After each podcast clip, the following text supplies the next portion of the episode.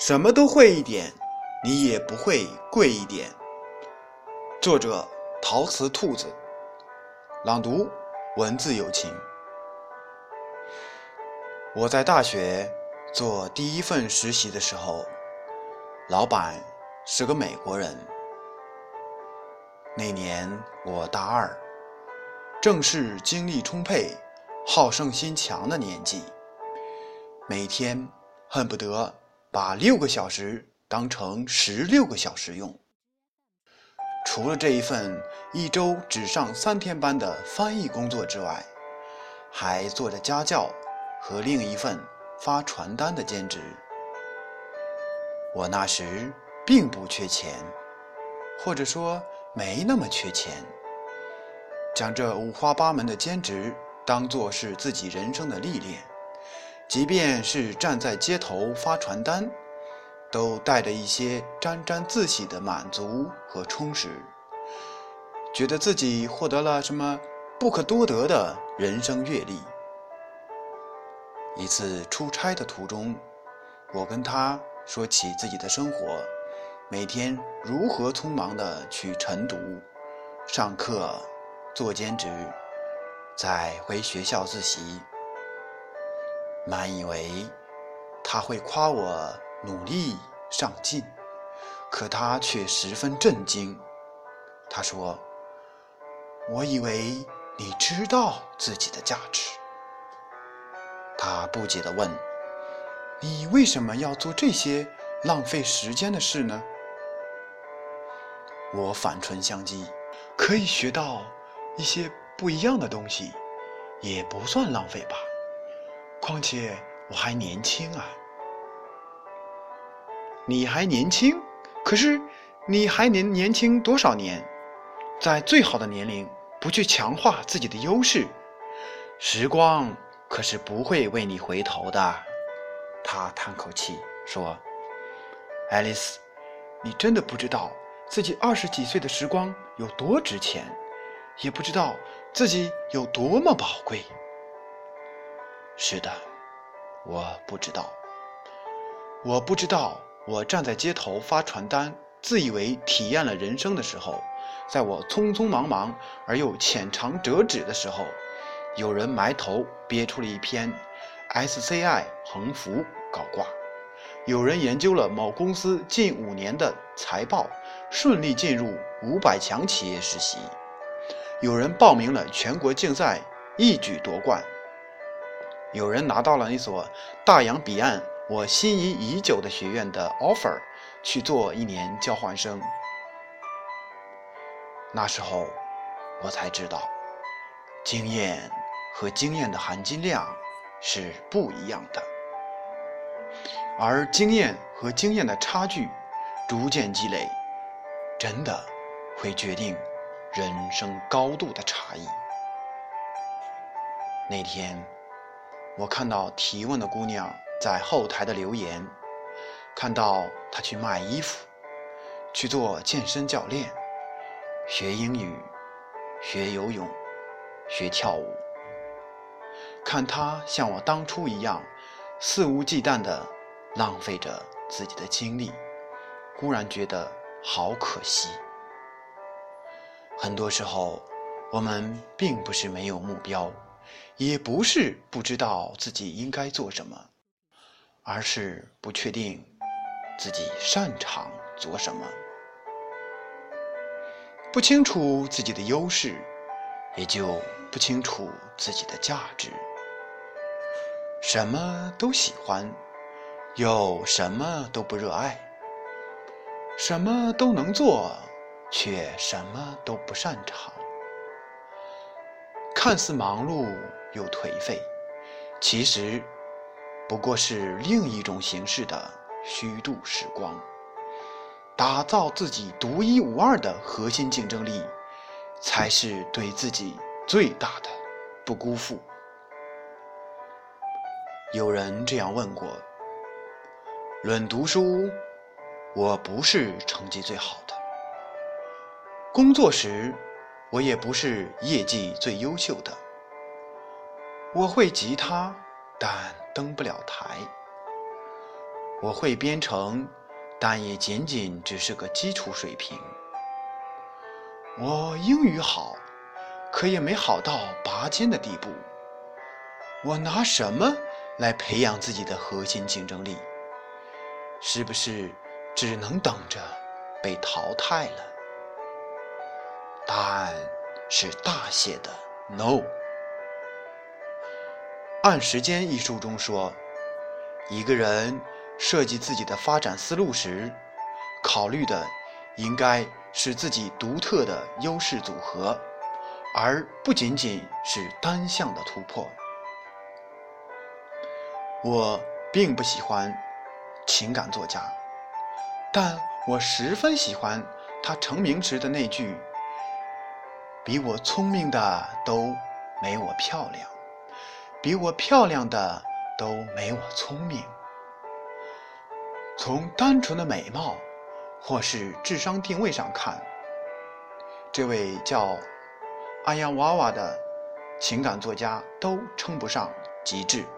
但是，他自创的美貌加智慧的组合，也的确为他的成功打下了一片江山，积累了原始的粉丝基础。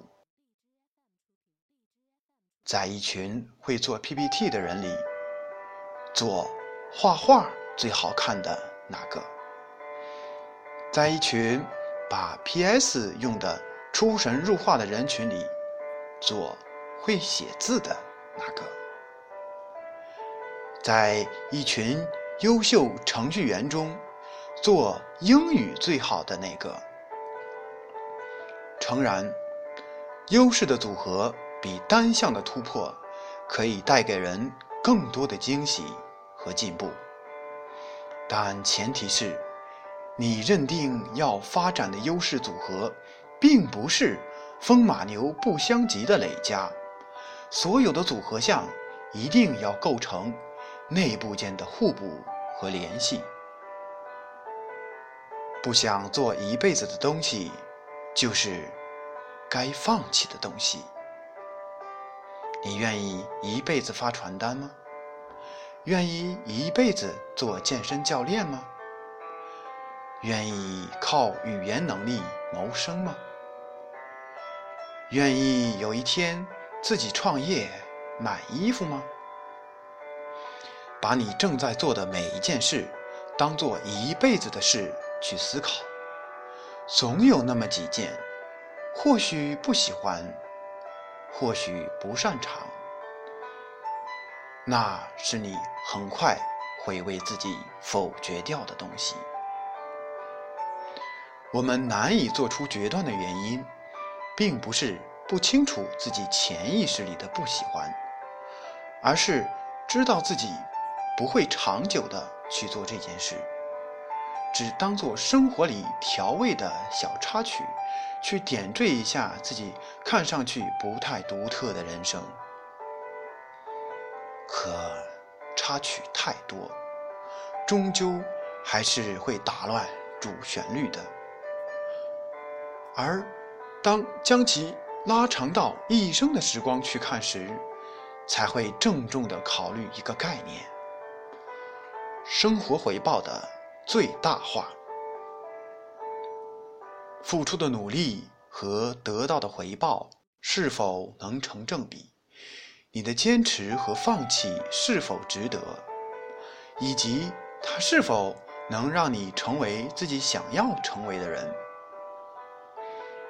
不确定最喜欢什么，那就先确定最不喜欢的东西。五年之后，你想成为怎样的人？五年之后，你希望自己坐在管理层的哪个位置？你希望自己的月薪是五万还是两万？你希望自己开着哪一款车，住多少面积的房子，穿什么价位的衣服，拿哪个品牌的包包？《专注力》一书中提供了逆向反推这一个帮助我们集中精力的思路，我们同样可以根据这个方法来确立自己发展道路的大致方向。如果五年后你希望月薪是五万，按一年平均百分之二十的涨幅来算，第一份工作的月薪就不能低于两万五，所在的行业也必须有足够大的薪资弹性和发展空间。那么，问题就会变得简单一些。在你目前所有可以尝试的选项中，哪一项有机会接近月薪两万五？想要达到这个目标，在这一项上又需要怎样的突破？需要达到什么样的专业度？需要哪些独特的、不可替代的技能？不符合期望值的选项，请及时的放弃它。不要考虑沉没成本，你的未来才最值钱。如果优势不等于爱好，《认识商业》一书中提到这样一个问题：你的爱好能为你赚钱吗？或许，我们还可以自问一句：你愿意用自己的爱好赚钱吗？喜欢写作的人，不一定要靠写作为生；喜欢健身的人，也不一定都要去做健身教练。能够将自己的爱好当做主业，固然难得，可生活中也有一些人会选择将爱好和职业分离开，来保持爱好的纯粹。爱好和优势的结合，故事填词。做个斜杠青年，也未必不是一条出路。毕竟这世上最为难熬的，不是朝九晚五，而是勉为其难。你很优秀，但请做到极致。去日本旅游的时候，常在路边。看到一些老店，装点的很不起眼的样子，不主动揽客，一副你爱进不进的骄傲。